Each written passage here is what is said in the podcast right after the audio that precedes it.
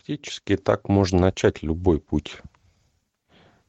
Но как только мы ставим цель, мы превращаем это в путь страданий, в достижение, не являясь этим. Получается, не нужно ставить цели. Да, Бог, кстати, тоже не ставит цели.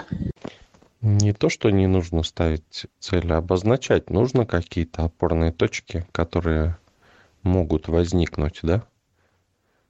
Но не надо добиваться этого, потому что сила, она как вода.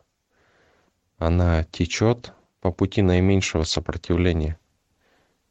И все получается много быстрее и лучше, и теми путями, которые мы даже представить себе не могли. В то время как, когда мы ставим цель, мы пытаемся зажать этот поток в одном направлении – в каком-то, в котором он, может быть, даже и не будет течь. Но мы все ждем, что он потечет туда. То есть, по сути, это можно делать, но в каких-то мелких случаях это не должно быть э, путем, так скажем, да, то есть цели можно ставить внутри позиции, уже сформированной. То есть когда у вас уже есть позиция, да, вы можете сказать, о, я возьму вот это, я сделаю вот это. Когда позиции нету, когда есть путь, да,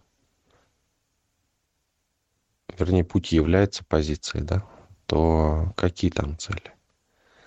Но если у вас точка, в, которой, в которую вы пришли, в которой хотите развернуться, да, то в ней можно ставить цель.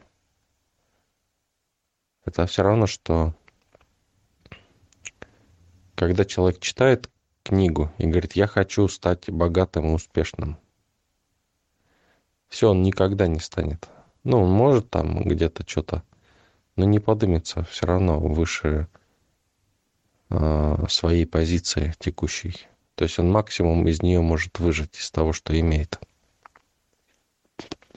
Но если человек, допустим, не читал никаких книг даже если, то он э, говорит, а как это быть богатым, счастливым, успешным, да, духовно развитым? Как это вообще? И у него начинает происходить, да? И вот у него происходит, понимаете, вот сейчас попробую по-другому еще объяснить. Вот человек, прочитавший книгу об успехе, да, он вряд ли достигнет его. Но человек, который стал успешным и прочитал книгу об успехе, он усилит себя этой книгой. Вот если он не стал успешным, но видит в книге надежду, да, то он не станет. Бесполезно. Только это его отбросит назад еще. Это знание.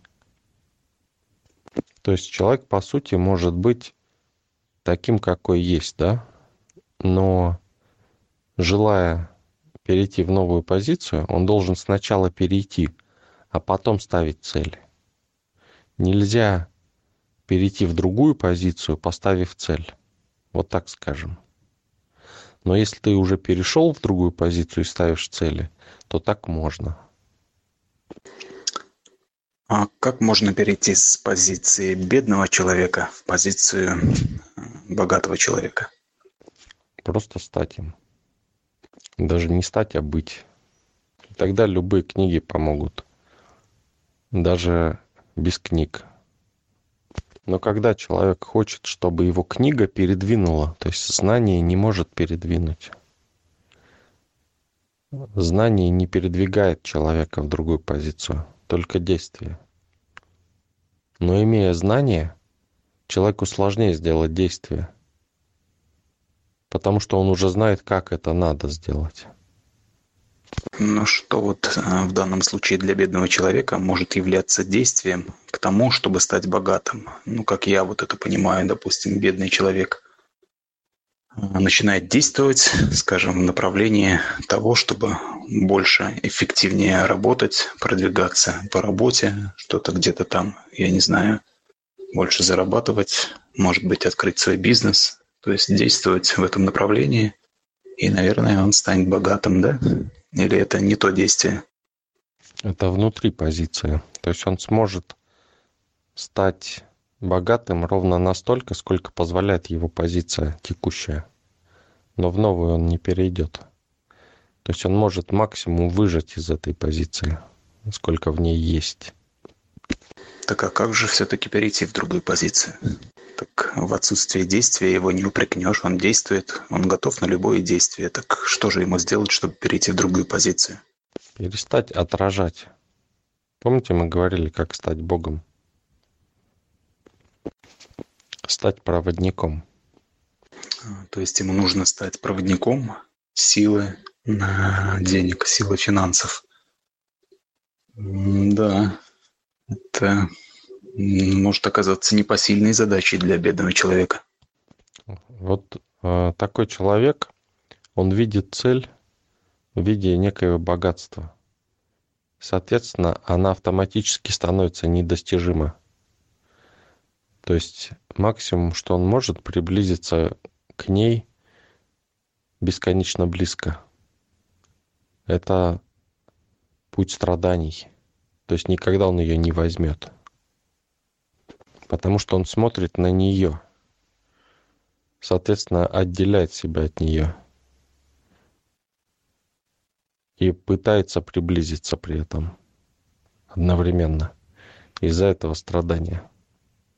То есть он должен не смотреть э, на богатство, отражая его, а повернуться спиной к богатству и идти куда-то там, скажем, от него, да. И мне вот сейчас вспоминается практика э, Константина Рикоса. Вот его годичная практика. Э, по-моему, что-то тоже связанное с отказом от богатства, что ли. Может, я неправильно выражаюсь. Кстати, он куда-то пропал, Константин. Да, быть проводником. То есть стать этим, частью этого. То есть вы не будете это на это смотреть. Вы будете этим. И будете это излучать, а не смотреть на это. Когда вы смотрите, вы не можете этого достичь. Но когда вы это излучаете, вы этим являетесь частью этого. Ну да, сколько угодно можно смотреть на дорогие витрины богатых магазинов, да, но этого не достичь. В карман это не положить.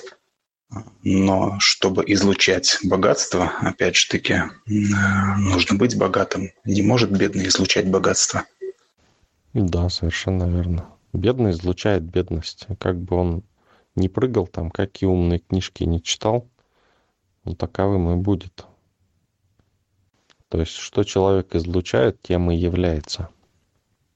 Получается, что богатство – это не такая уж и легкая сила, а, которую можно так вот легко освоить. Нужно, наверное, начинать с чего-то более меньшего, более легкого – продвигаться по пути осознанности, там, может делать какие-то практики потихоньку, потом уже задуматься над тем, как ему излучать состояние богатства. Для бедного богатство – это тяжесть. Для богатого богатство – это наполненность. Но ведь и бедный может быть наполнен своей бедностью. Нет, бедность – это опустошение. Можно иметь деньги и быть бедным –